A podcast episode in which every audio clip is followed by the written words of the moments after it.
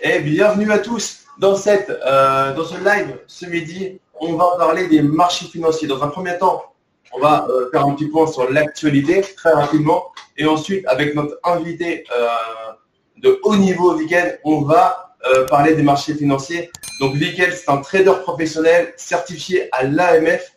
Tu peux nous dire rapidement ce qu'est l'AMF et ce qui fait du coup ta particularité par rapport à tout, à pas mal de choses qu'on peut voir sur Internet? Alors l'AMF, c'est l'autorité des marchés financiers. Donc c'est euh, bah, l'organisme qui régule les marchés financiers en France. Donc chaque pays a sa propre autorité. Euh, d'ailleurs, elles sont plus ou moins souples selon les pays. En France, elle est assez rigoureuse. Et donc moi, j'ai passé le diplôme qui s'appelle conseiller en investissement financier, qui est agréé par l'autorité des marchés financiers et qui est obligatoire si tu veux donner des conseils euh, bah, financiers tout simplement. Sans ça, tu n'as pas le droit de donner de, conseils financiers. le fameux CIF euh, exactement. Qui travaillent dans le milieu bancaire, qui euh, connaissent euh, tout ce qui est MIFID et compagnie, c'est très très très réglementé et, c'est un gage en fait de qualité sur. En gros, comprenez pour faire simple que ce que vous dit Viguen, il est obligé, il peut être contrôlé sur tout ce qu'il dit. Donc il est obligé, un peu comme mon frère qui est avocat, de, de, vous dire des choses, entre guillemets, il ne va pas vous vendre du rêve. Et c'est pour ça qu'il a invité aussi dans, ce, dans ce live c'est qu'il va vous dire réellement l'état de l'art euh, sans, euh, sans extrapoler. Quoi. Tout à fait. Puis moi, je, je conseille que ce que je fais moi-même. Hein. Ce que je conseille à mes clients, c'est ce que je fais moi-même pour mon, avec mon propre capital. Après cette présentation, du coup, euh, on va rapidement parler d'actualité. Donc, au niveau de l'actualité, j'ai deux choses à, qui pour moi sont majeures entre depuis hier. C'est la précision, ce que je vous ai raconté hier sur la récession qui est en train d'arriver au niveau économique. Elle a été confirmée et, euh, elle est d'une ampleur, je n'ai pas envie de dire inégalée, parce qu'on ne maîtrise toujours pas l'ampleur qu'elle peut avoir, parce qu'on est encore de la crise sanitaire, mais on sait qu'elle est au moins du niveau de, 2009. On parle même de la Seconde Guerre mondiale. Alors le gros avantage de ça, c'est qu'après la Seconde Guerre mondiale, on a eu les Trente Glorieuses. Il faut toujours voir le côté positif des choses. Mais on est, euh, on est dedans et on, je rappelle, pour ceux qui n'étaient pas là, on est, on sera proportionnellement, sera proportionnel à la durée de confinement et euh, à la potentielle reprise des entreprises et de l'économie. Plus il y a d'entreprises qui vont faire faillite, plus euh, on va avoir du chômage, plus on va avoir des dettes d'État qui vont encore se surendetter alors qu'elles sont déjà endettées, et plus du coup on va avoir un impact sur l'immobilier. Là, on va voir sur les marchés financiers, mais Piquen est meilleur que moi là-dedans, donc il va, il va plus en parler mais même sur l'immobilier, c'est ça qui peut avoir un impact. Donc, ça, c'est un paramètre qui est important de regarder. Et deuxième chose, parce qu'on critique beaucoup euh, les hommes politiques, les femmes politiques, ah, j'ai plus son nom, mais euh, ce matin, j'ai écouté la ministre du Travail et euh, tu l'écoutes et tu te dis, c'est pas possible, c'est pas, pas une femme politique, elle. Et en fait, tu regardes, effectivement, elle a un passé en, en entreprise et elle parle vraiment de manière très, très, je trouve, pertinente et euh, elle évoque des sujets que j'ai moi-même euh, évoqués sur la chaîne par rapport au différé et elle va venir checker. Par contre, elle donnait un argument parce que moi, je reproche en fait l'automatisation du différé euh, et des aides pour les sociétés et pour les bailleurs, alors que certains n'ont pas besoin et du coup, ils vont juste gratter de l'aide d'État. Et elle a dit un truc pertinent et du coup, je veux faire une petite correction sur ce que j'ai dit. Elle a dit qu'en fait, ils vont le faire a posteriori parce que le faire a priori, ça aurait entraîné de, trop gros délais derrière par rapport au contrôle pour ensuite euh, payer euh, les chômages partiels et compagnie. Et en fait, elle a tout à fait raison, c'est vrai que c'est pertinent. Et euh, j'espère juste que ces contrôles seront vraiment menés bien comme il faut, parce qu'il faut voir ces aides-là comme une aide sociale et pas une opportunité de faire un peu plus de cash flow tous les mois. Pour moi, faire ça, et ça sera intéressant d'avoir ton point de vue week-end, mais pour moi, faire ça, c'est juste euh, se tirer une balle dans le pied, alors peut-être pas dans trois mois, mais peut-être dans six mois ou dans un an, euh, quand votre banque va faire faillite, vous allez prendre une plus grosse plaque que les 1000 euros de, cash flow que vous aurez récupéré euh, grâce à la crise.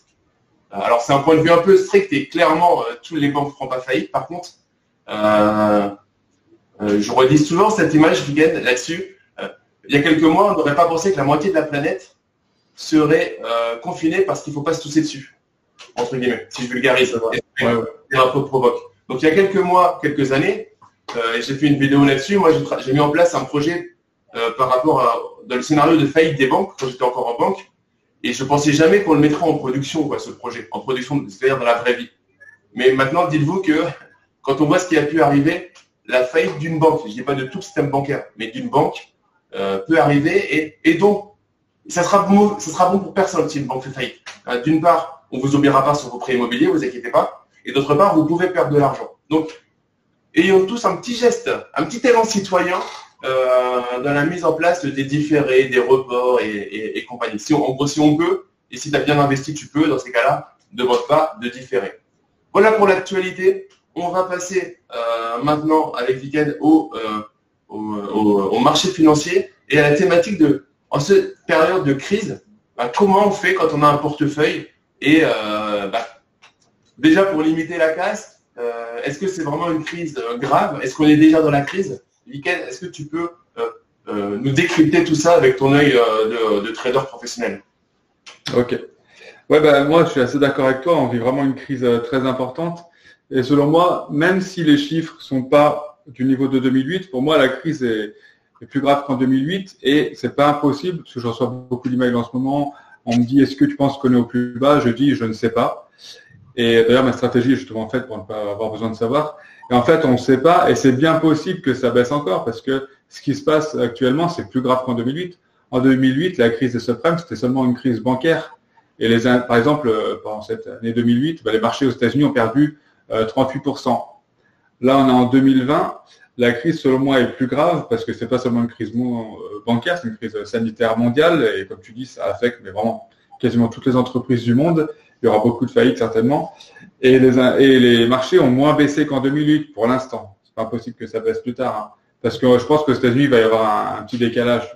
Ce qui se passe aux États-Unis, le coronavirus est arrivé un peu plus tard. Je pense qu'il y aura un décalage. Et selon moi, il n'est pas impossible que ça baisse encore. Et euh, la crise, ouais, est beaucoup plus grave. Pour donner un peu des chiffres, bah là, les indices ont un peu remonté là, ces derniers jours.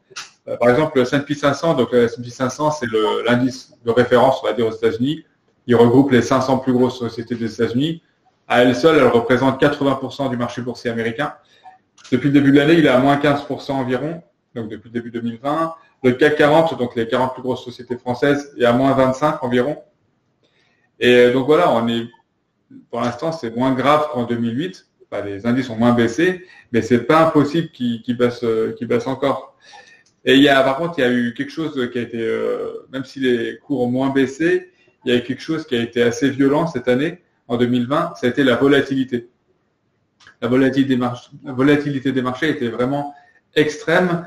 Euh, alors, qu'est-ce que c'est la volatilité? En fait, c'est la variation des cours en fonction du temps. Parce que si, par exemple, on va prendre la, juste pour expliquer ce qu'est la volatilité, après je donnerai ce qui s'est passé cette année. La volatilité, si par exemple une action, le cours d'une action monte de 20 euros à 50 euros et redescend à 10 euros.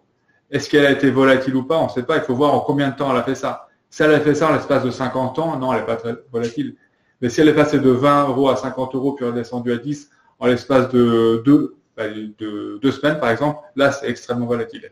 Et donc, ce qui s'est passé là, c'est que les marchés ont été extrêmement volatiles bah, euh, en février et mars, parce qu'ils ont, ils sont, il y avait des jours où ça prenait 10%, le lendemain, ça perdait 7%, le surlendemain, ça reprenait 8%. Vraiment, donc il y a eu des, variations importantes dans un laps de temps très court. Et par exemple, on a battu des records, mais euh, dans un sens comme dans l'autre. Hein. Par exemple, donc le 12 mars 2020, euh, le S&P 500, donc le fameux indice de référence aux États-Unis, a perdu 9,50% en une journée, mais c'est vraiment énorme, hein, perdre ça en une journée. Et d'ailleurs, ce jour-là, il y a même eu une interruption des cotations aux États-Unis. C'est-à-dire qu'automatiquement, la bourse a été coupée donc on ne pouvait plus acheter ni vendre. Donc ils ont fait ça pendant 15 minutes. Alors pourquoi ils ont fait ça selon moi? C'est parce que maintenant, euh, il n'y a plus vraiment les, comme vous voyez, les, comme on voit dans les films des années 80-90, les salles des marchés avec les traders qui crient à la criée, ça, n'existe plus. Maintenant, c'est des robots, en fait, c'est des algorithmes qui sont programmés. Et donc, comme quand les marchés baissent fortement, bah, les robots sont détectés pour, euh, sont programmés pour détecter ces baisses. Et en cas de baisse, ils vont justement parier à la baisse eux aussi. Et donc, ça aurait entraîné les marchés encore plus bas. Et donc, je pense que c'est pour ça qu'il y a des alertes automatiques qui ont coupé les, bah, les, marchés pour que des opérateurs euh, physiques reprennent la main sur les robots et, et tout ça. C'est quoi comme ça, ça amène quoi comme signal euh, de, de, place le fait qu'il y ait une interruption de cotation Parce que c'est quelque chose qui est extrêmement rare. Ça amène quoi comme, signal au niveau des, des traîneurs, au niveau des, professionnels? Bah, déjà, ouais, comme tu dis, euh, justement, c'est très rare. En 2008, par exemple, pendant la crise de 2008, il n'y avait pas eu cette interruption de cotation. Pour dire que la volatilité était plus faible en 2008, bah, ça amène euh, qu'on est vraiment dans une situation de, de panique, en fait que bah, en fait, finalement, les logiciels prennent le dessus sur la réalité. Et ce qui se passe, en fait, c'est vrai que, comme je l'ai dit tout à l'heure, c'est vraiment très grave. Hein. La crise économique, elle est bien réelle, hein. c'est vraiment grave et je pense que c'est pas fini. Mais là, ce qui se passait, là, par exemple, le 12 mars et les jours suivants, bah, c'est décorrélé de la réalité. Parce que c'est logique que ça baisse, mais ça baissait beaucoup trop par rapport à la réalité. Par exemple, comment on peut expliquer que bah, le, donc, le 12 mars, les marchés perdent 9,5%. Ensuite, la semaine du 16 au 20 mars, ça a été la plus forte baisse sur les marchés américains depuis 2008, en une semaine, donc du 16 au 20 mars. Et ensuite, le 24 mars, donc à peine quelques jours plus tard, eh ben, les marchés américains, par exemple l'indice Dow Jones, qui est le plus veille indice boursier au monde, c'est un indice américain, a battu son record de hausse en une journée depuis 1993. Il a fait plus 11,3% en une journée. Donc tu vois, la semaine précédente, les marchés américains font leur pire semaine depuis 2008. Et trois jours plus tard, euh, cet indice-là américain fait sa meilleure journée depuis de 93. Donc tu vois, c'était vraiment, c'est pas logique. Par exemple, en, en, situation comme ça, il y a un indice qui fasse plus 11%. Donc en fait, c'était vraiment, euh, les marchés s'étaient emballés quoi. Euh, le, souci là-dessus, moi qui ai une, approche assez scientifique, c'est qu'en fait, il n'y a, aucune, aucune aucun euh, modèle mathématique du coup qu'on peut appliquer sur la crise, sur cette crise actuelle. Oui, parce que c'est un peu inédit quoi. Euh, les crises précédentes, bah, que ce soit 98, euh, pardon, 2008, la crise de subprime, ou au début des années 2000, il y a eu la bulle Internet, ou plutôt on a eu la, crise du pétrole, etc. etc. Bah, en fait, c'était pas du... Ouais, comme tu dis, c'est pas des... La crise qu'on vit actuellement est différente, c'est une crise sanitaire, et c'est inédit. Donc effectivement, on n'a pas vraiment de bah, d'expérience là-dessus, pour pouvoir créer, comme tu dis, des modèles mathématiques qui permettraient vraiment d'anticiper ce qui va se passer, puisque c'est une crise inédite. C'est quoi, pour, les, pour, les profanes, c'est quoi l'action la, euh, au niveau du cerveau qui entraîne le fait que euh, qu'on peut comme ça une augmentation euh, qui est, qui est une, baisse aussi grosse suivie d'une augmentation aussi grosse une semaine plus tard, c'est quoi la psychologie qui se passe pour, entraîner ces, variations-là? Ah ouais, parce que euh, pour répondre à ta question, il faut bien savoir une chose, que la seule chose qui fait varier euh, les cours de bourse, c'est simplement la loi de l'offre et la demande. Hein. Donc euh, s'il y a plus d'acheteurs que de vendeurs, les cours vont monter. S'il y a plus de vendeurs que d'acheteurs, les cours vont baisser. Et donc pour répondre à ta question, qu'est-ce qui, qu'est-ce qui est, quel est le facteur psychologique qui a fait varier les, cours à ce niveau-là? En fait, il y a eu deux cas. Il y a eu, on va dire, les investisseurs particuliers qui ont vu leur, qui avaient des positions en cours, qui ont vu leurs cours baisser, les cours des actions baisser fortement, qui ont paniqué et qui ont vendu. Et donc, en vendant, ils ont fait chuter les marchés. Et une fois que les marchés ont beaucoup chuté, bah, tu as d'autres euh, investisseurs qui ont, qui ont tous voulu acheter. Et d'ailleurs, euh, par exemple, moi, euh, par exemple, j'ai des, j'ai des contacts chez le courtier De Giro, je ne sais pas si tu connais ce courtier. Et eh ben De Giro, je sais qu'ils m'ont contacté pour dire que, j'ai beaucoup de clients qui s'inscrivent chez toi euh, enfin, ils ont contacté euh, moi et d'autres personnes pour nous prévenir qu'ils avaient mis en place une liste d'attente. Et je sais que j'ai des clients qui sont inscrits dernièrement, ils sont 6 millième ou 7 millième. Et en fait, il y a énormément de personnes qui veulent investir en bourse maintenant parce qu'ils se disent les marchés ont beaucoup baissé, eh ben, ça peut pas aller plus bas, c'est le moment d'investir. Alors je dis attention parce que on ne sait pas si ça peut pas aller plus bas. Je pense que n'est pas, pas à la fin de la crise. Et donc c'est ça en fait. C'est que les gens qui avaient des positions, là je parle vraiment des investisseurs particuliers, ont paniqué et du coup ils ont fait baisser les, cours. Et d'autres qui eux bah, ont flairé le, bon filon, ils se sont dit c'est le moment, veulent tous acheter en ce moment. Les, courtiers ont plein de demandes d'ouverture de compte. Ceux qui ont déjà des comptes achètent euh, fortement. Et c'est ça qui a fait remonter les cours. C'est pour ça que ça fait des vagues. Tu as dit un truc qui est super important et je ne suis pas du tout en pro des marchés financiers, c'est pour ça que je suis invité. Par contre, euh, il y, a deux choses qui sont pour moi euh, euh, sur n'importe quel système. C'est qu'est-ce qu'entraîne une crise C'est la peur. Et tu en as bien parlé là, c'est ça qui rend l'irrationalité. Et le deuxième, c'est celui qui sait me dire aujourd'hui euh, qu'on est en début, enfin, en pic, au milieu de la crise financière, euh, je veux bien qu'ils me sortent des modèles par rapport à ça, parce que ce que je dis souvent là-dessus, c'est quand tu vois la tête du président de la République quand il parle, du Premier ministre ou des différents ministres et des gens du secteur médical, tu ne sais même pas où on en est de la crise sanitaire. Et comme pour moi la crise financière, elle est corrélée directement à la durée et à l'importance de la crise sanitaire, euh, attention les amis quand vous pensez, quand vous vous dites attends, ah, ça a perdu 30%, c'est bon, ça peut que remonter. Je sais pas comment mais euh, gros warning pour moi là-dessus. Ah, je suis, euh, alors, je suis à 100% d'accord avec ce que tu viens de dire. Ouais. Ça n'a pas baissé énormément par rapport à la catastrophe mondiale qu'on est en train de vivre. Hein. Donc c'est pas du tout impossible que ça baisse encore et, et pas mal. Est-ce que c'est le moment euh, pour un, investisseur euh, immobilier, par exemple, parce que c'est quand même pas mal de personnes qui, me regardent sont investisseurs immobiliers, est-ce que c'est le moment de se dire, tiens, j'investis en bourse? Bah Moi, je pense que c'est tout. Moi, c'est ce que je dis aux clients, enfin aux gens qui me contactent, euh, c'est tout le temps le moment d'investir en bourse.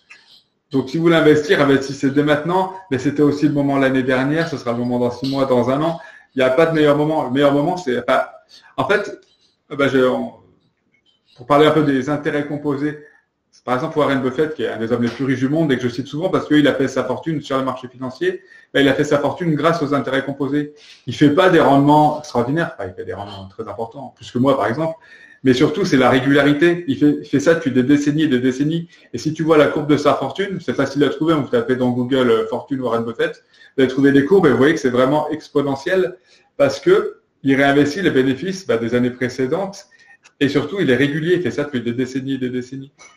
Les amis, si vous aimez ce qu'on est en train de dire, lâchez vos likes, hein, n'hésitez pas à lâcher vos cœurs, nous poser des questions si vous avez des questions et partager cette vidéo, c'est super important parce que là, on est en train de donner euh, du gros contenu et tu parles de valeur mobile au final. C'est ça? Oui, c'est ça, d'intérêt composé et de, ouais, c'est ça qui fait en fait finalement la, la force de, des investissements, c'est de réinvestir les bénéfices passés. Et d'ailleurs, en fait, les gens me demandent est-ce qu'il faut beaucoup d'argent pour investir en bourse? En fait, je leur dis finalement, quand tu regardes des simulations sur le long terme, ben, ce qui a le plus d'impact sur, ton capital à long terme, c'est pas vraiment le capital de départ, c'est surtout le temps que tu auras passé sur les marchés. La valeur temps a plus d'impact que le capital de départ en matière d'investissement euh, sur les marchés financiers et même dans tout, dans tout investissement. Par exemple, en immobilier, c'est pareil quelqu'un qui commence tôt, avec un, même avec un petit capital, bah, il ira plus loin que quelqu'un qui commencera tard avec un, gros capital. Le temps a plus d'impact que le capital de départ.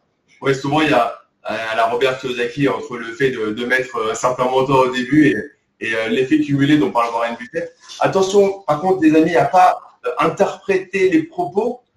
On ne fait pas all-in aujourd'hui sur les marchés financiers. Hein, Ce n'est pas le propos. Si vous avez un certain montant, donc euh, euh, ne mettez pas le montant en vous disant, euh, de toute façon, euh, quand ça va remonter, vais prendre 30%.